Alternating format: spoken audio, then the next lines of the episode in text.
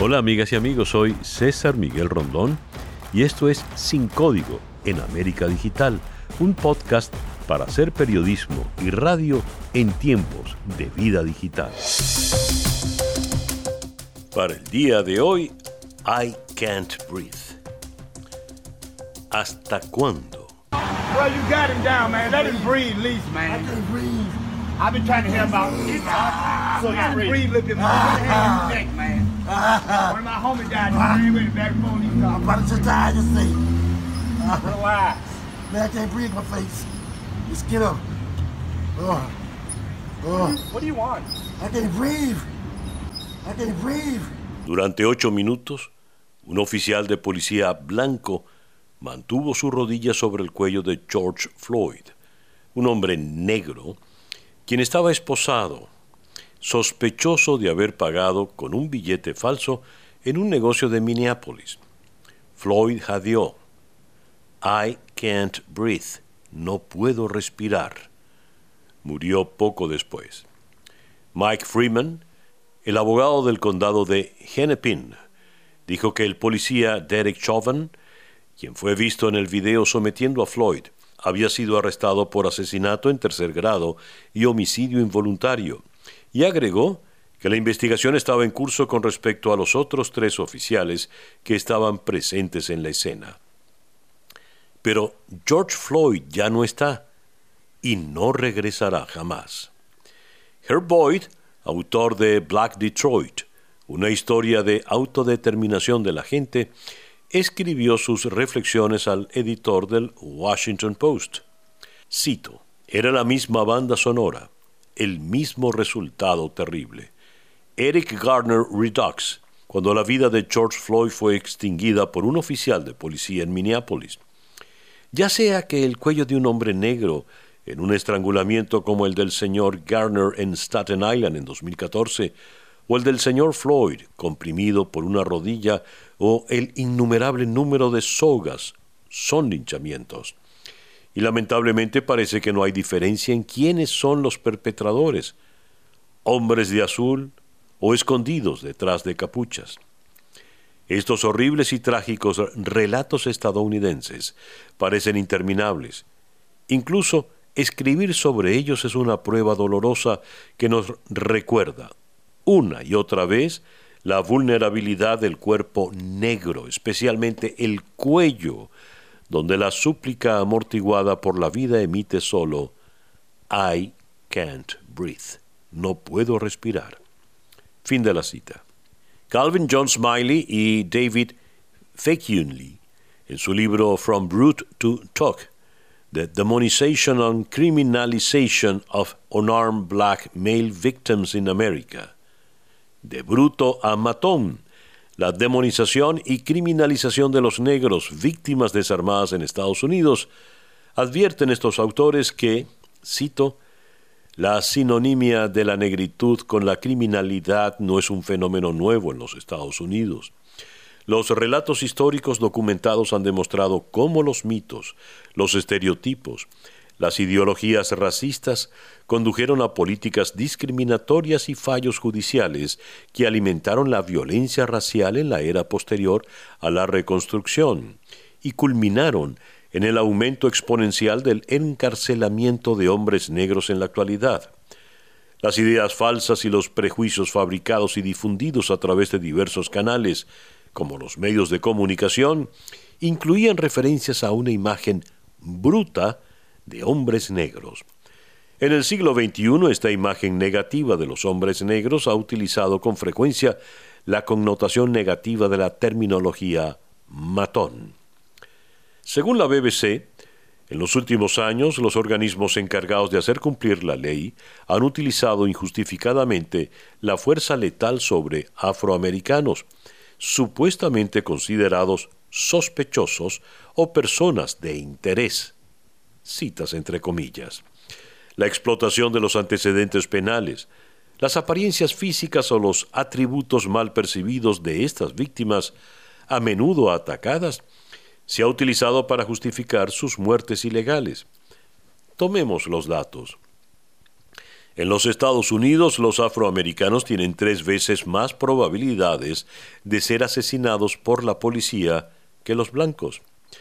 Esta terrible historia viene antecedida por una reciente cadena de hechos cuyo recuento hace la BBC.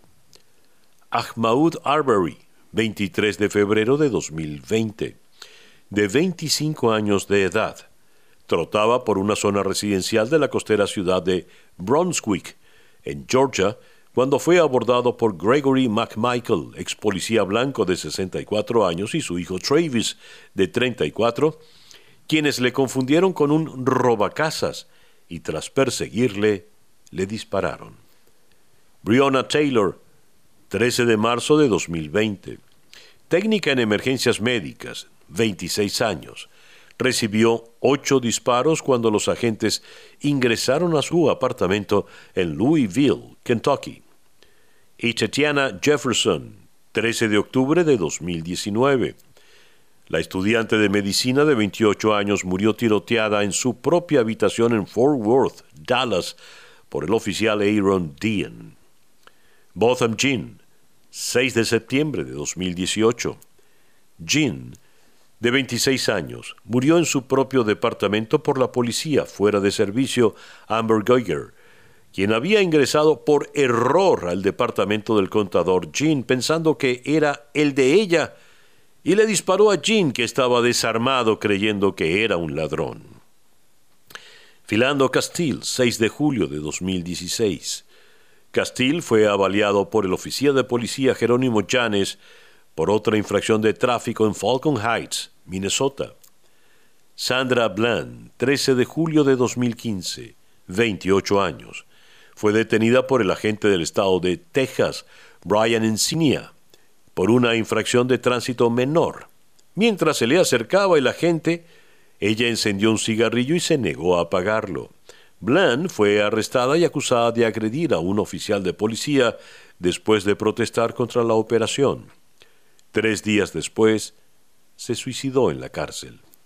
Freddie Gray, 12 de abril de 2015, 25 años, fue arrestado por portar un arma después de que agentes de policía encontraron un cuchillo en su bolsillo. Un video filmado por un testigo muestra a Gray gritando mientras lo llevan a una camioneta de la policía. Unas horas más tarde lo ingresaron en un hospital con una lesión medular severa Murió una semana después. Walter Scott, 4 de abril 2015. Un hombre negro de 50 años recibió tres disparos en la espalda mientras huía del policía Michael Slacker en North Charleston, Carolina del Sur. El oficial había detenido el auto de Scott debido a una luz de freno rota. Michael Brown, 9 de agosto 2014, 18 años, murió por los disparos del oficial blanco Darren Wilson, luego de un altercado. Eric Garner, 17 de julio de 2014, murió de asfixia en Nueva York después de ser arrestado bajo sospecha de vender ilegalmente cigarrillos sueltos. Las imágenes del incidente muestran que Garner grita repetidamente I can't breathe. No puedo respirar. Lo hace mientras se ve a un policía blanco, Daniel Pantaleo, con su brazo alrededor de su cuello en un aparente estrangulamiento. No puedo respirar. I can't breathe, tal y como lo dijo antes de morir esta semana el propio George Floyd. Los hechos han despertado la indignación de los ciudadanos, quienes se han volcado a las calles pidiendo justicia.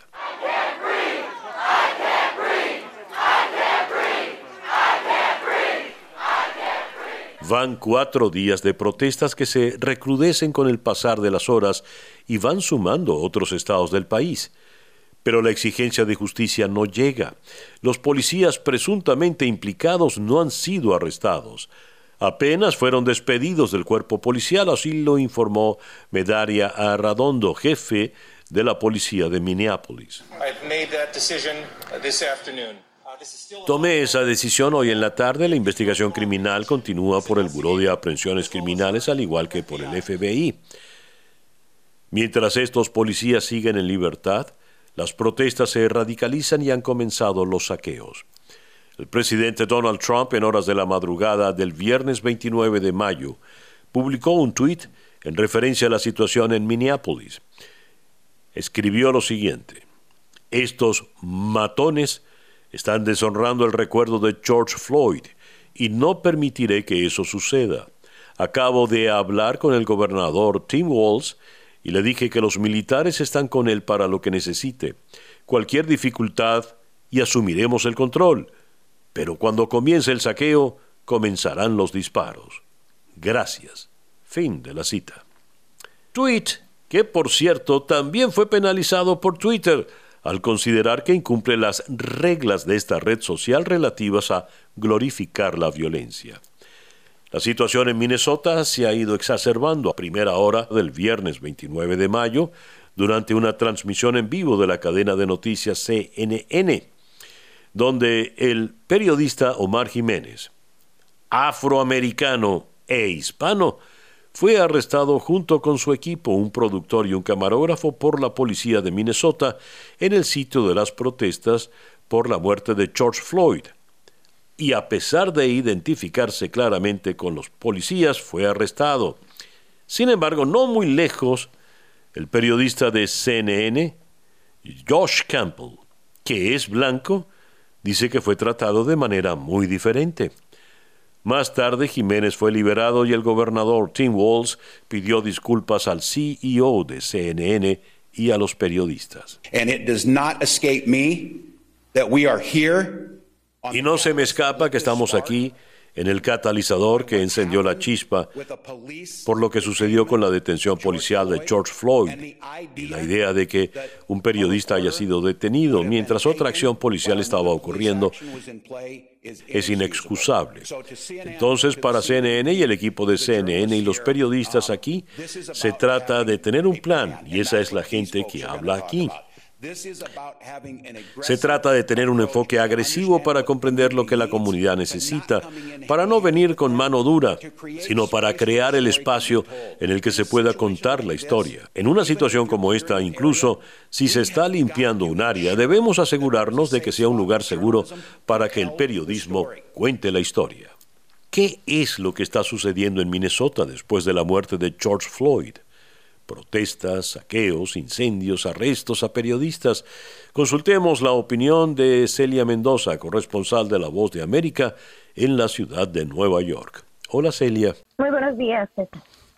Celia, eh, ¿qué novedades tenemos desde Minneapolis? Supimos eh, tres noches continuas de protestas muy violentas y eh, esta mañana temprano pues la detención del equipo de CNN. Ya tengo entendido fueron liberados, ¿no?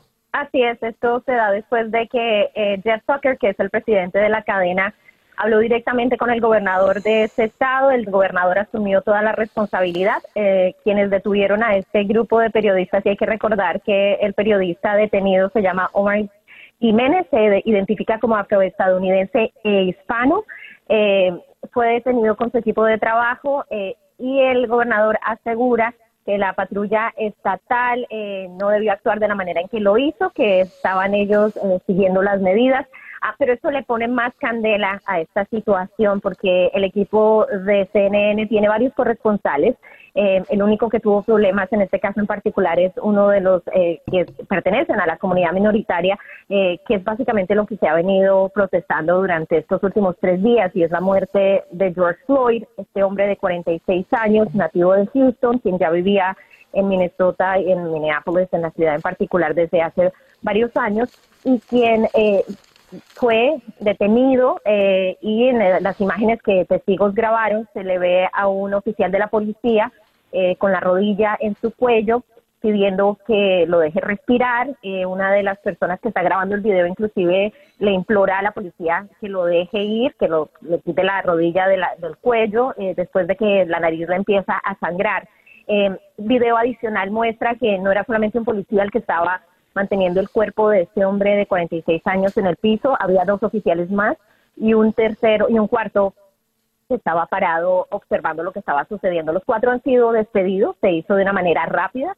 Eh, sin embargo, hasta el momento y justo la tarde de ayer, los representantes del condado de la fiscalía aseguraron que todavía no pueden presentar cargos criminales en contra de estos eh, cuatro oficiales debido a que siguen evaluando eh, la evidencia. de hecho, un comentario hecho por uno de los fiscales generó muchísima emoción y rabia hasta cierto punto en Minneapolis al decir que había evidencia que podía mostrar que los eh, policías no habían cometido ningún tipo de acción incorrecta. Eh, después envió un comunicado de prensa asegurando que había hablado incorrectamente y lo que estaba tratando de decir era que antes de poner cargos tenían que revisar toda la evidencia disponible que pudiera ser utilizada en el caso, ya que ellos tendrían que probar más allá de la razón eh, eh, que estas personas cometieron un crimen para que esto fuera exitoso en corte. y hay que recordarle también, y yo creo que a veces las personas eh, olvidan un poco cómo funciona el proceso en los Estados Unidos. Eh, las personas son inocentes hasta que se pruebe lo contrario. Eh, ahora, en la palestra pública, el juicio es distinto y obviamente este video presiona para que se tomen estas acciones en las cortes y en el sistema judicial. Celia, esta situación se está volviendo cada vez más más espesa, por calificarlo de alguna forma. El periodista de CNN que es detenido es eh, afrodescendiente hispano, es decir, tiene es doblemente minoría por su color de piel y por su ascendencia hispana. y todo eh, el contexto se está volviendo muy de enfrentamiento racista, como si estuviésemos en los años 60 las palabras del fiscal, por más que las haya corregido, daban una, dejaban una pésima impresión, porque él además decía no se puede apurar la justicia o algo por el estilo.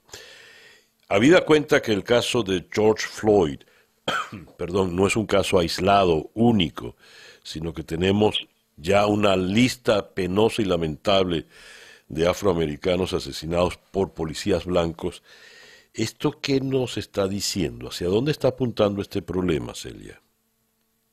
Realmente lo que nos muestra es que esto es un sistema en términos de la desconfianza que existe con eh, la, autoridad. Eh, la ciudad de Nueva York, y, y, estamos hablando de una ciudad que es extremadamente diversa, ha tenido retos significativos eh, con ese tema en particular y es tratar de identificar eh, políticas de acción de seguridad que podrían ser racistas. En, Nueva York se le criticó fuertemente a Bloomberg el establecimiento del Stop and Pray, que es básicamente un sistema de perfil racial en el que personas podrían simplemente, si yo voy caminando en la calle y al lado mío va un hombre afroestadounidense o latino, eh, posiblemente a él lo paren y lo revisen sin justificación alguna, solamente por la idea de que el policía cree que podría tener drogas o armas. Eh, esto eh, se ha convertido este, en los Estados Unidos en una de las, de las eh, cosas que cada vez están saliendo a relucir más. Y siento que, y esto lo han dicho algunos de los analistas, es el tema de tener videos, de tener evidencia, eh, permite que estos casos se traten de una manera distinta. En el pasado no teníamos evidencia visual o testigos que hayan grabado las interacciones con las autoridades. y aún así, inclusive la evidencia que se graba en las mismas cámaras de los policías, porque se en muchos de los departamentos se ha hecho nuevos entrenamientos, se está buscando eh, que hayan cambios eh, en términos de quiénes son las personas que están eh, implementando la ley, tratar de incrementar el número de minorías dentro de estas fuerzas. Ah, pero aún así vemos que hay una tendencia que parece ser racista. Hace tan solo cinco años estábamos en Baltimore en una situación similar en la que un hombre murió en la custodia de la policía e igualmente hubo protestas violentas, eh, llamas en los edificios, pero la fiscalía actuó de una manera distinta. La fiscal en ese caso era afroestadounidense, presentaron casos de inmediato, eh, cargos contra estas personas y se realizó una investigación y se dejó que la ley decidiera. Eh, hay una guerra cultural, por lo menos hasta, hasta ahora lo hemos visto, un, un, sentimiento también de ellos contra nosotros. para las comunidades minoritarias en los últimos años, eh, los hemos escuchado cada vez más eh, desde que inició este eh, grupo Black Lives Matter, que es este grupo activista que ha estado manejando protestas aquí en Nueva York. Las hemos visto mucho después de la muerte de Eric Garner, que murió en Staten Island cuando un policía lo ahorcó eh, utilizando una maniobra con su brazo, algo muy similar. Ahora, en este caso en particular, los policías fueron puestos en una investigación por años eh, y eventualmente se presentan cargos, pero ninguno fue a la cárcel, fueron cargos civiles que se presentaron y esto manejado de una manera completamente distinta y con un gran jurado. Esta idea de I can't breathe, que es la palabra que se ha utilizado desde entonces, es no puedo respirar, eh, trae memorias para muchas de las personas y en especial para aquellas personas eh, de comunidades minoritarias que temen cualquier interacción con las autoridades. Y eso es algo que, vemos que está cambiando. Celia, ya una última pregunta. Eh, la Guardia Nacional está en las calles de Minneapolis y en un polémico eh, tweet de esta madrugada, el presidente Trump le dice al gobernador que él puede mandar al ejército porque después pueden venir los disparos. El polémico tweet, porque ya Twitter también procedió contra este tweet. A ver, después de ese tweet, ¿qué viene ahora? Bueno, con el presidente hay, que, hay que esperar a ver qué sucede porque recordemos que tan solo ayer se le preguntó acerca de este tema.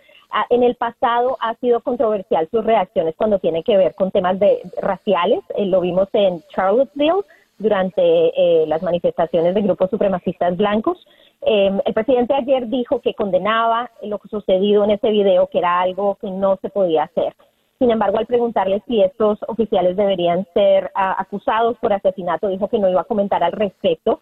En algún momento indicó que él iba a presionar para que hubiera justicia, ah, pero hasta ahora lo que hemos visto es que está reaccionando al vandalismo. Algunos analistas aseguran que él está tratando de capitalizar este momento para eh, acercarse al voto afroestadounidense, que hasta el momento parece estar yéndose para el lado demócrata. Ah, pero también eh, este tipo de mensajes lo que pueden hacer es generar más tensión y incrementar la violencia en momentos eh, tan sensibles como estos, en los que la nación se encuentra eh, inestable, no solamente porque venimos de una pandemia de coronavirus, que viendo estas imágenes y cubriendo yo misma ayer una protesta aquí en Nueva York, es difícil entender, las personas están muy cerca unos de los otros, algunos de los manifestantes inclusive le escupen a la policía. entonces, todo esto eh, se combina y el presidente debería ser el centro y el balance. Y ahí es donde vemos cómo Twitter reacciona, eh, y especialmente el mismo día en el que el presidente firma una orden ejecutiva en la que quiere controlar y amenaza, inclusive lo dijo el día de ayer, con que iba a cerrar esta plataforma. Gracias, Celia. Era la periodista Celia Mendoza, corresponsal de La Voz de América en la ciudad de Nueva York. A seis meses de la elección, ¿cómo se espera que asuma Donald Trump este nuevo frente levantado por el asesinato de Floyd, que se suma a la crisis del COVID-19 y a la batalla contra las redes sociales? La pregunta se la hacemos a Eduardo Gamarra, profesor del Departamento de Política y Relaciones Internacionales de la Universidad Internacional de Florida. Hola Eduardo. Hola César Miguel. El escenario electoral se le ha complicado bastante al presidente Trump luego del asesinato en, Minnesota del señor Floyd. En gran medida porque la situación no es solo un caso más de brutalidad policial, sino que refleja el terrible patrón de polarización que vive el país, junto con quizás lo más grave, el colapso casi total de la confianza en instituciones políticas como Congreso, partidos y como hemos venido viendo en la policía. Hoy Estados Unidos es un país mucho más polarizado que en el 2016 y en gran medida es producto de la forma en la que Trump nos ha gobernado. Lejos de intentar la conciliación entre grupos raciales o étnicos, sutilmente ha logrado más bien generar mayores niveles de desconfianza entre grupos. No es gran sorpresa que las encuestas confirmen que estamos tan o más polarizados que en el peor momento de las luchas por los derechos civiles en los años 60. Ahora, el COVID, que debería haber servido para unirnos al ser una amenaza que nos afecta a todos, sin importar color, origen nacional o ingreso, más bien, gracias a cómo Trump ha manejado la crisis, ha profundizado la desunión entre norteamericanos. Y yo pienso que electoralmente este mal manejo, que incluye el colapso económico, afectará las posibilidades de reelección del presidente. Finalmente está la forma poco inteligente con la que Trump ha decidido intentar regular los medios sociales. Este intento puede ser una de las peores de toda su administración. Twitter le ha servido a él y al Partido Republicano como un instrumento maravilloso para comunicarse directamente con sus seguidores y para propagar mensajes y noticias generalmente por lo menos falsas, o, perdón, o por lo menos distorsionadas. Regular o censurar a este medio y otros medios sociales paradójicamente puede afectarle más a sus intereses políticos que a aquellos a los que él quiere censurar. Y a todo esto se suma el triste mensaje que envió el presidente vía Twitter a medianoche, que se ha interpretado como una instigación a la violencia y que le sirvió más bien a Twitter en bandeja de plata la oportunidad de aplicar las reglas de conducta que nos rigen a todos los que participamos en esa red, al presidente de los Estados Unidos. Yo les diría, eh, César Miguel, que Trump y los republicanos deberían estar preocupados pues si las tendencias de opinión pública continúan, y todo lo que ha sucedido esta semana me hace suponer que así será, tendrán cuatro meses duros por delante. Gracias, Eduardo. Era el profesor Eduardo Gamarra del Departamento de Política y Relaciones Internacionales en la Universidad Internacional de Florida. Tomo las palabras de Alicia Morland Capuya, directora ejecutiva del Centro Avel Gortley de Sanidad de la Universidad de Oregón, porque son más elocuentes. Dice ella, el impacto emocional y psicológico del racismo significa de manera aguda todos los días que se te recuerde que no eres suficiente, que te recuerden que no te ven, que te recuerden que no eres valorado, que no eres ciudadano, que te recuerden que la humanidad no es algo que se aplique a ti. Fin de la cita. Quien les habla viene de un país donde la mezcla de razas es una realidad palpable y donde, sin embargo, siguen sembrados los prejuicios hacia las personas de color. Pero en mi país no se mata porque la persona tenga la piel oscura y eso lo haga sospechoso. En mi país sabemos lo que es la discriminación porque todos hemos sido discriminados por el poder. Si eras opositor a Hugo Chávez, eras un gusano, y si lo eres ahora contra Maduro, o no eres del régimen, tomando las palabras de Alicia, tú no eres suficiente, no eres valorado y no eres ciudadano. Quien les habla tiene la piel demasiado sensible a las injusticias, a que suframos por ser estereotipados, a que seamos unos y otros, pues de esa división venimos los venezolanos. Y por todo lo que he vivido como venezolano puedo conectarme con los que sufren por ser diferentes. En lo personal, confieso, me duelen estas historias. Me violenta su crueldad, me revela su impunidad. ¿Hasta cuándo? Y bien, así hemos llegado al final de nuestro podcast por el día de hoy. Esto es Sin Código en América Digital, un podcast para hacer periodismo y radio en tiempos de vida digital.